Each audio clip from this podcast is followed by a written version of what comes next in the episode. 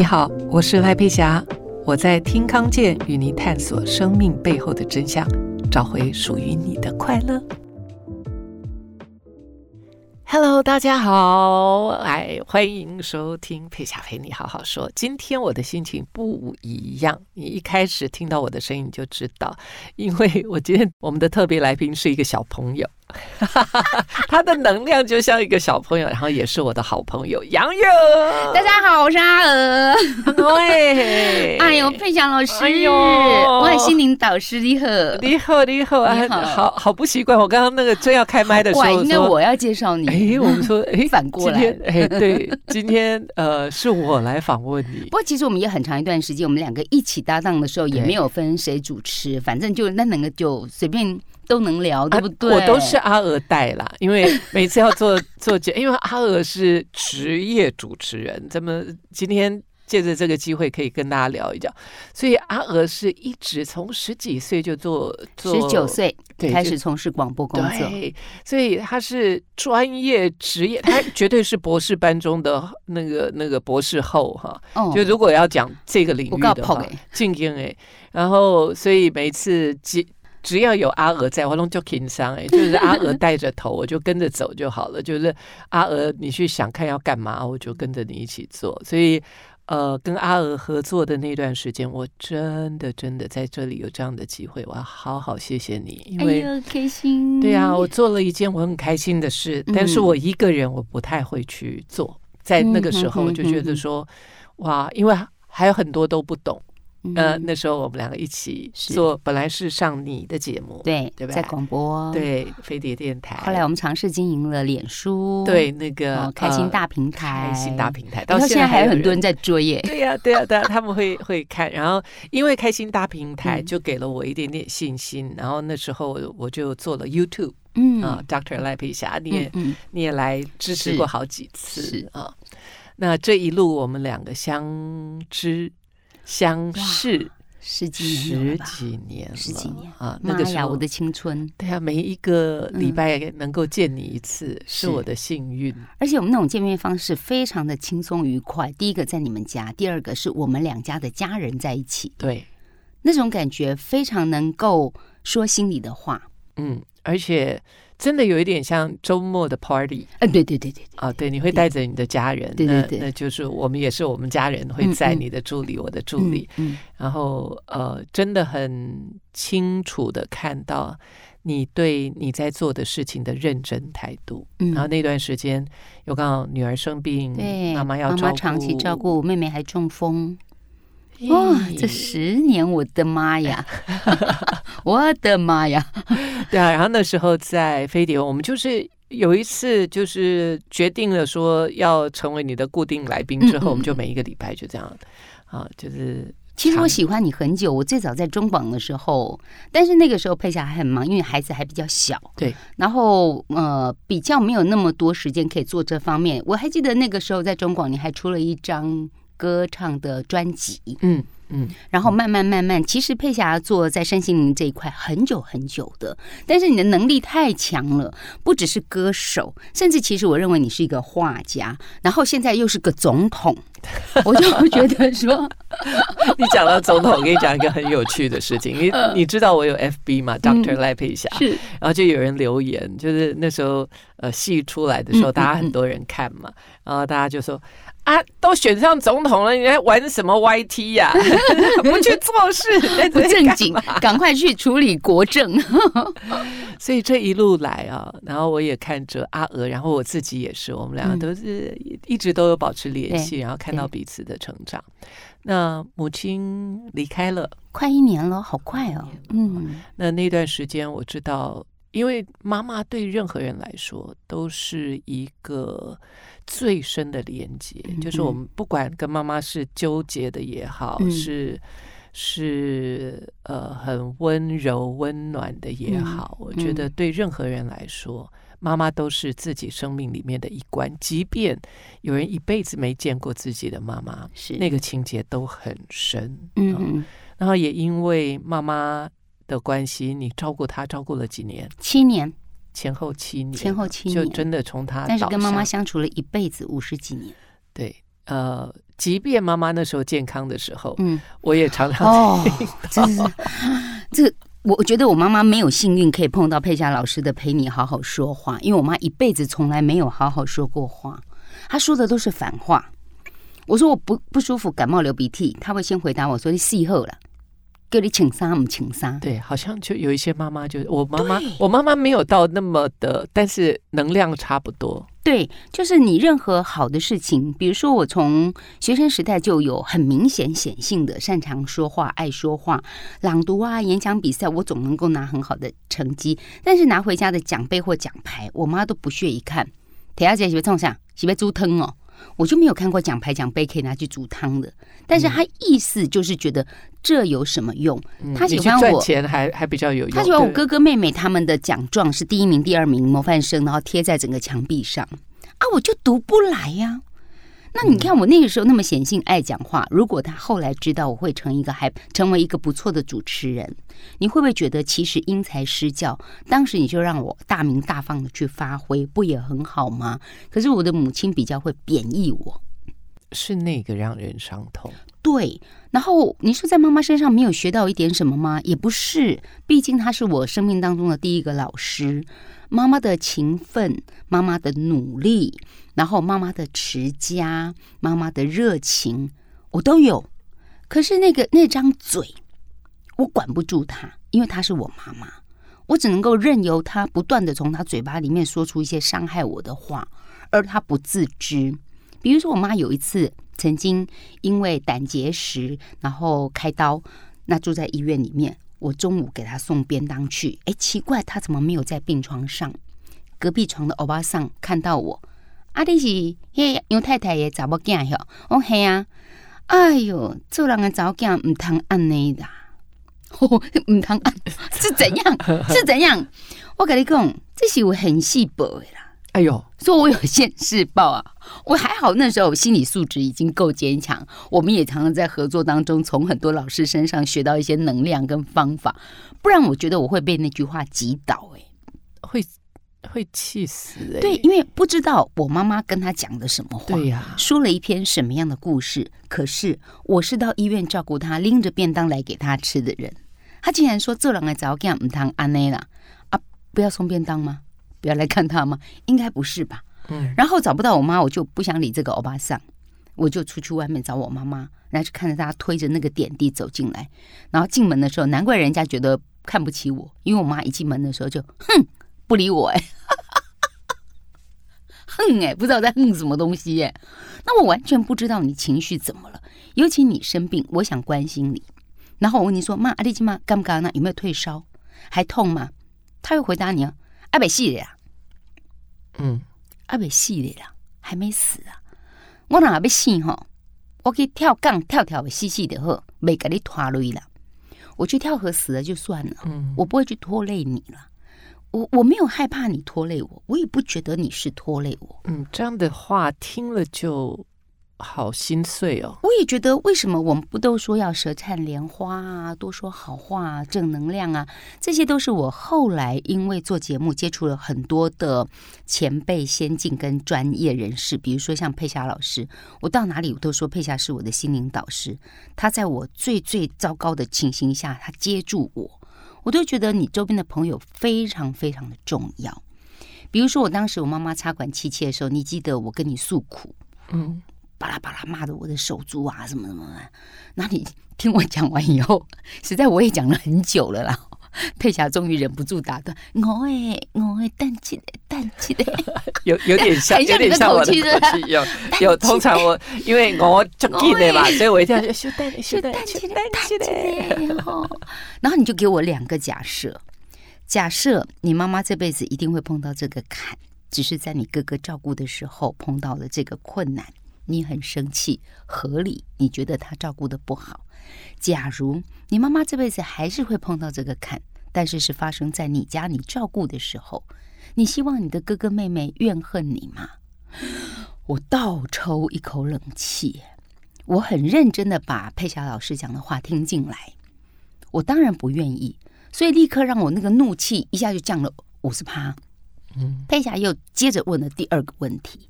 我哎，如果你跟我赖佩霞一样单亲家庭，我没有手足，我就是只有我一个人，我连要骂的对象都没有。假如你是独生女，你现在会怎么做？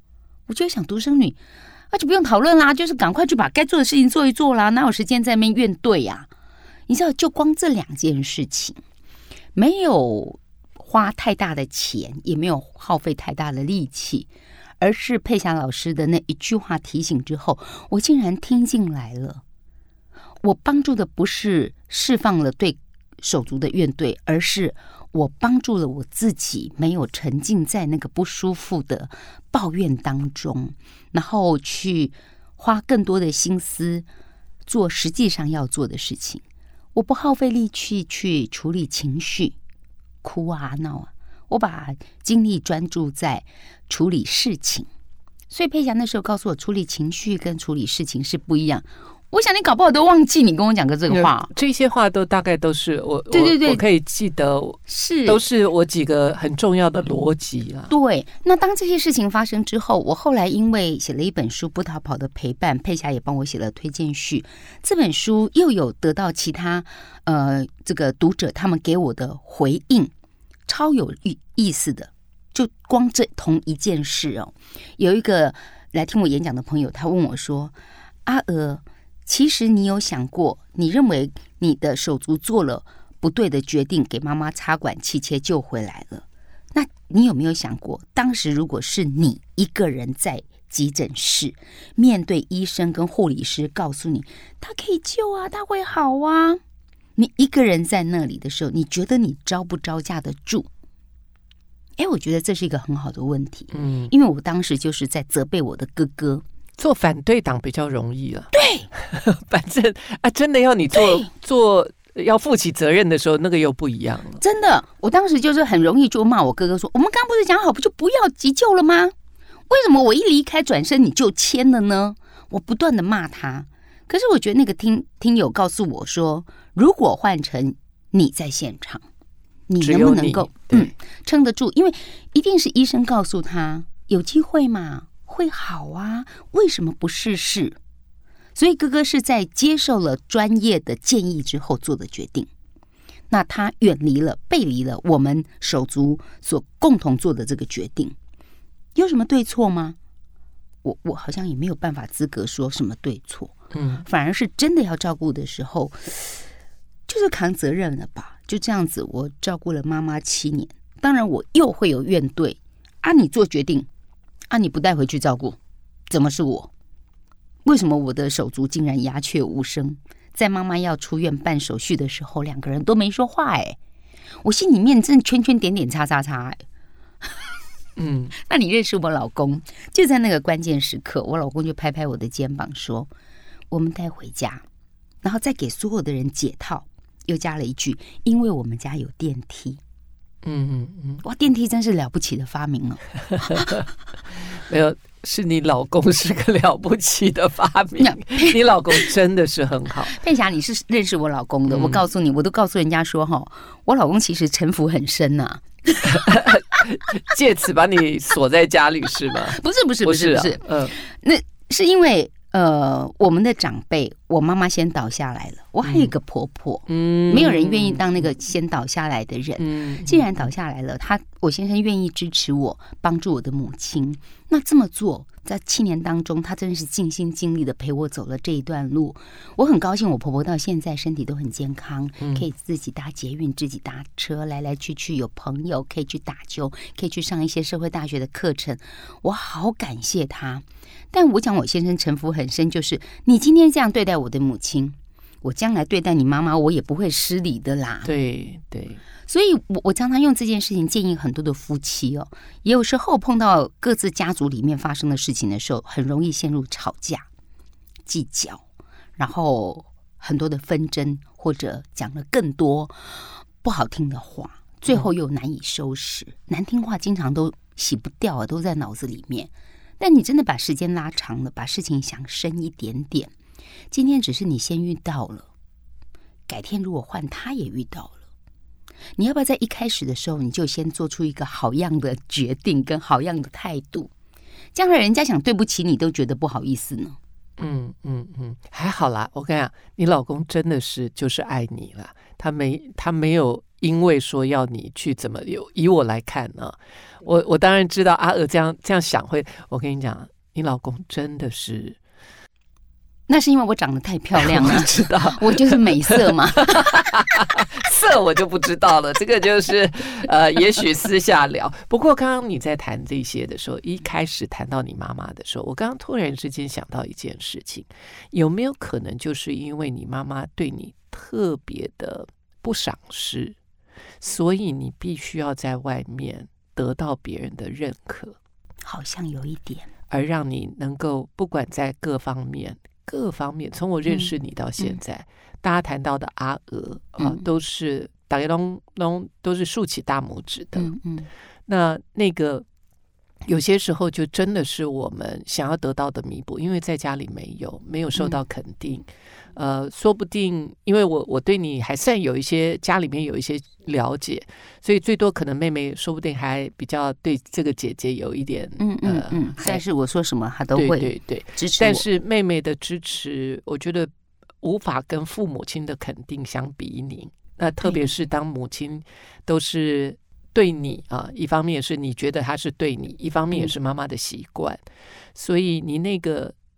希望得到的认可跟认同，嗯，你好像只有很努力，你比一般人更努力的在你的职场上，对。把人歪走，一定都可以走。你看阿娥，我很清楚这个。比方说过年，嗯，对不对？阿阿娥真的，今天我们要来赞颂阿娥，这样没办法。年夜饭在我家，然后回娘家吃饭也在我家。不只是这个，不只是这个，因为你说那个年夜饭什么，我没有参与。我很清楚的是，每一次过年的时候的特别节目，大家都要回去。嗯嗯，阿娥一定会是自告奋勇说：“我来上班。”对。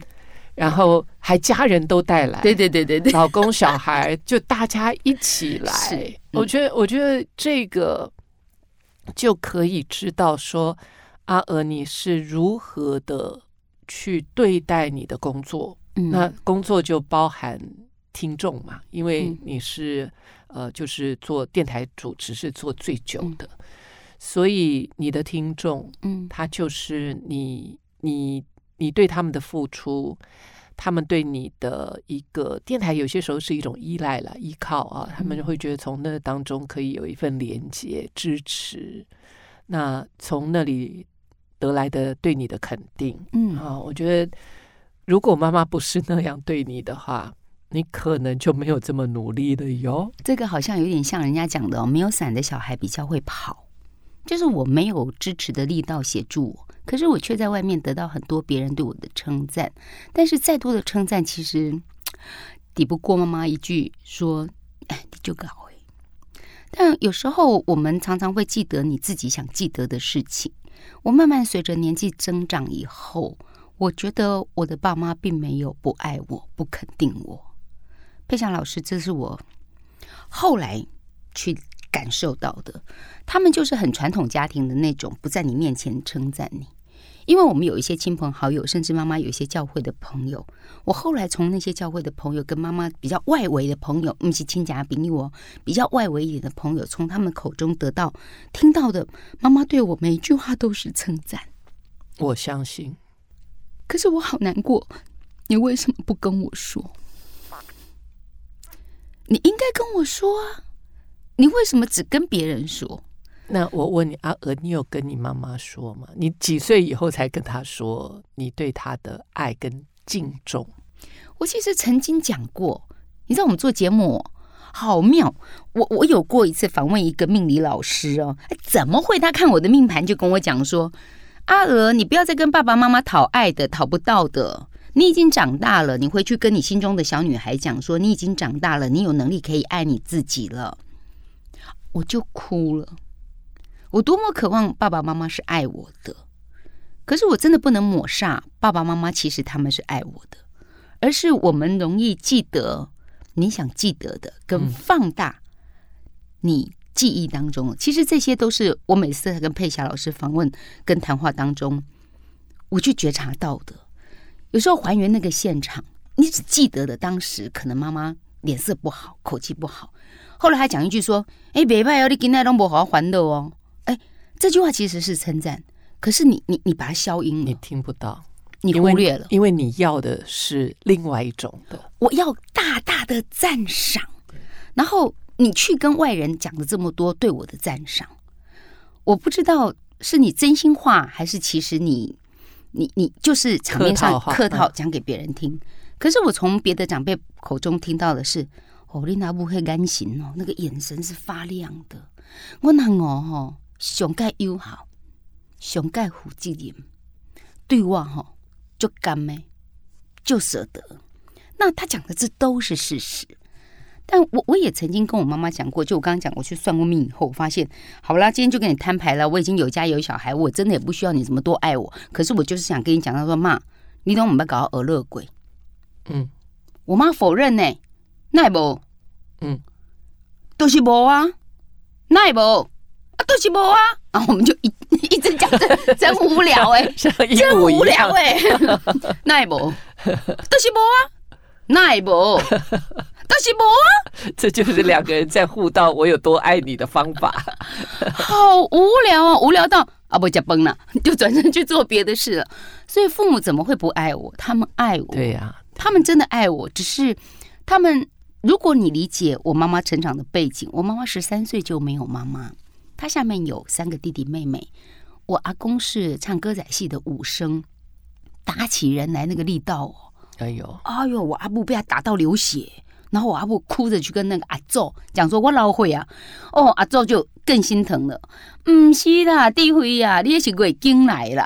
你看，生理期来了，他都不知道。嗯嗯。所以以现在的眼光来看，我妈妈其实当时是受虐儿。对一个受虐儿来说，他怎么知道？他没有被爱过，他怎么知道怎么爱别人？嗯。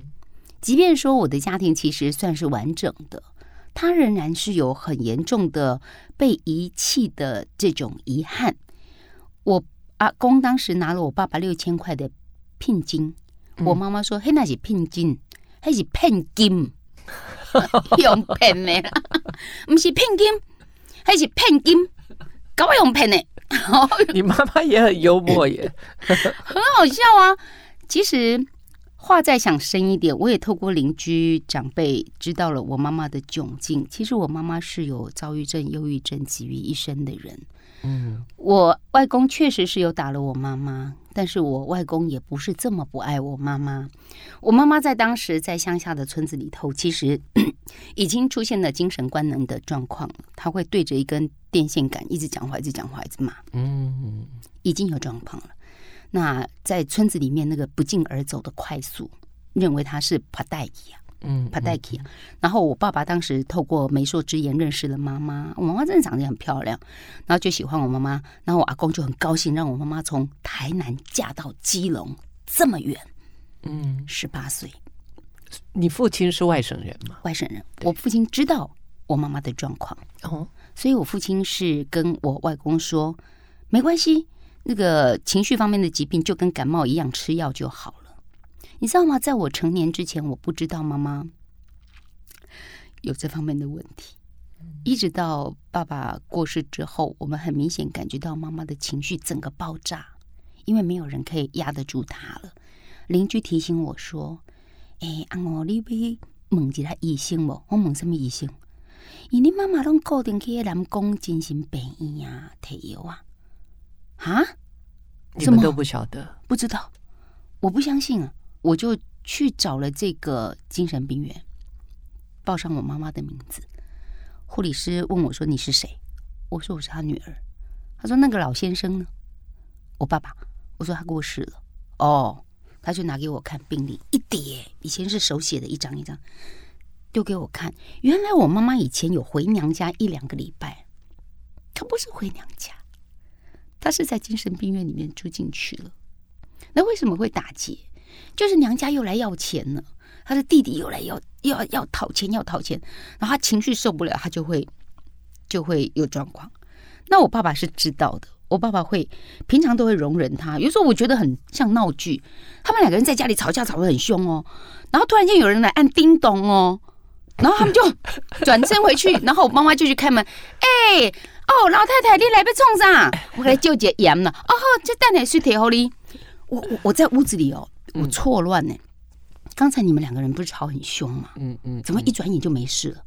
或者我看到爸爸妈妈在吵架，然后我妈妈盛势凌人的一直骂我爸爸，骂到后来我爸爸已经忍不住的时候，就会拍桌子，啪，然后我妈就会安静下来。晚上做什么？我去煮，很戏剧化，对不对？他们两个都有很多的情绪。对不对？一个一个爸爸是算是老兵吗？老兵啊，外省人，大他十八岁啊。对啊，所以一个老兵，他的他也有很多的情绪，对不对？思乡啦，那些很多的情绪。对。然后妈妈在小时候就有一些呃，就像你讲的，就是或者是感觉被弃养的心情，所以两个其实是很深很厚的痛苦之深。对，他们两个都带着很深的一个内在的缺憾，所以当他们在一起。要疏解那个痛苦之深，最好的方法就是吵架。吵完了，两个好像就是爆炸一样。嗯嗯。然后爆炸完之后，两个就休息。嗯嗯。一段时间洗干搞得过来。嗯。因为因为那个那个镜头底下辛苦定。对我妈还会讲说：“哎，火山爆发了，嗯，爆完了啦，没事了啦。”那他们也能，我觉得那是他们自己相处的方法，我觉得也 OK。就是因为爸爸二十年前先走了，后来的那二十几年，我妈妈那个情绪的搅扰，我们完全无法去处理它。对你，你可以想这里有停一下，就是也我我觉得在听的朋友也可以理解，就是说，当有一个人他很习惯的那个对象走了，其实里面有很大的失落，即便是少了吵架的对象，那个对妈妈来讲都是非常大的失落，因为一咔嚓，如果以前。生活上有压力，我也才我可以出在这个老先生身上，他也不会怎么样。最起码我知道他的界限在哪里。那个如果真的太。胸桥给喜尊，桌子一拍或者怎样，对对，所以他会有不看咱们，就这样，就是知道那个界限怎么样。但这个人不在的时候，你们孩子又都那么多年都在外面自己成长，对，所以那个东西要回过头来在你们身上，他也要去找，说我这些压力我怎么样在这些人身上得到疏解？没有疏解就生病了。我们就经常要去耐受妈妈的情绪风暴，比如说妈妈住在基隆一个人独居，我住在台北。他今天想到了，就在外木山买了一大堆人家船刚回来的鱼，真是哇跳跳啊！然后又煮了一锅梅干扣肉啊什么之类的，哇，又是一大锅。然后就把它全部装了一个箱子，以后叫计程车从基隆坐到台北来。早上六点呢，给我按电铃，假日放假哎，然后我们把门打开以后，他就把这些鱼货放到我的冰箱，一边放一边骂：“这些物件都没吃，一起来冲啥会？”然后就看我的锅子，对，你的东西也没没吃，对不对？没有吃完，没有吃完。我家没有几个人，对呀。你一次把我冰箱全塞满，我我冰箱我受不了，我吃不完这么多。对，然后就开始给我寻我的锅啊、碗啊、瓢啊、盆啊。他自己嘛，我那瓦清气，哈，也没那么多爱干净，怎么老是挑我的锅子屁股没有刷呢？嗯，我那个锅子屁股没有刷，我可以被他骂一整个礼拜。然后就把它刷刷刷刷完以后，我就说：“哎呦，妈妈你放着啦，没事啦，等一下我再来处理的。”给你功能每天了。嗯，他家里面的锅子他不不见得会弄，不见得，因为他没有人看，没有人可以念。对，所以他就来念你的。来我家像纠察队一样。还有还有还有阿娥，其实他是用这样的方式跟你保持连接。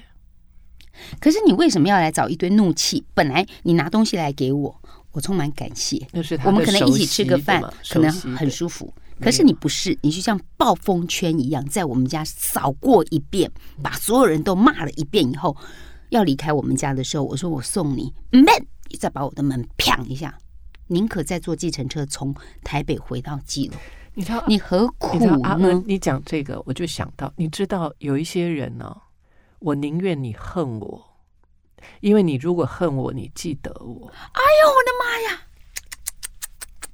因为你如果不恨我，你不会想我，你也不会，你你想你哪厚厚的都，但怎样嘛？你你你的你的孩子，你你我们自己来想就好。你你能给找干对不对？嗯，他们如果开开心心的出门，你会想到他们就是啊，拜拜哈啊哈啊后，然后你就去忙你的事情，因为你不用操心他。嗯嗯。但是如果他要你记得他，一直记得他，他最好的方式就是让你操心他。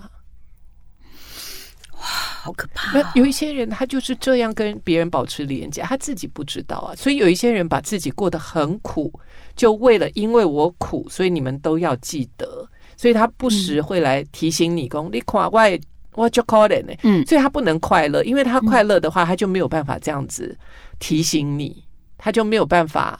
当然，我们现在都在讲情绪勒索了，嗯，嗯，但是那是他唯一会的方式，他最熟悉的方式啊，也事实啊，事实是我如果快乐，像我的两个女儿，她们很快乐去过日子，我也不会想到她们呢，真的啊，对不对？在逻辑上来讲，没错啊，我们当然希望他们开开心心，我们也开心。但是对于像妈妈那种内在有很深的失落的时候，嗯，这种这种阿丘吧。嗯，好，就一直两个手一直交错在那里，对，阿丘巴的那种连接，对他来讲是有感觉的，快乐他没有感